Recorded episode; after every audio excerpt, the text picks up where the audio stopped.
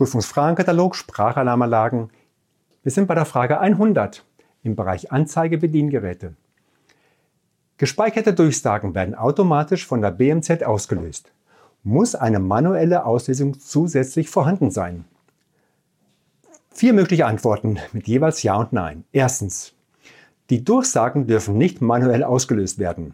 Ja oder nein? Zweitens.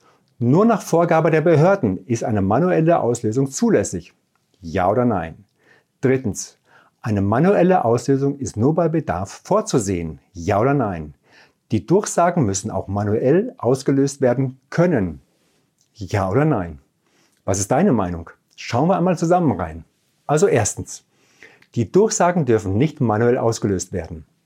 Das ist falsch. Zweitens. Nur nach Vorgabe der Behörden ist eine manuelle Auslösung zulässig. Ebenfalls falsch, also nein. Drittens. Eine manuelle Auslösung ist nur bei Bedarf vorzusehen.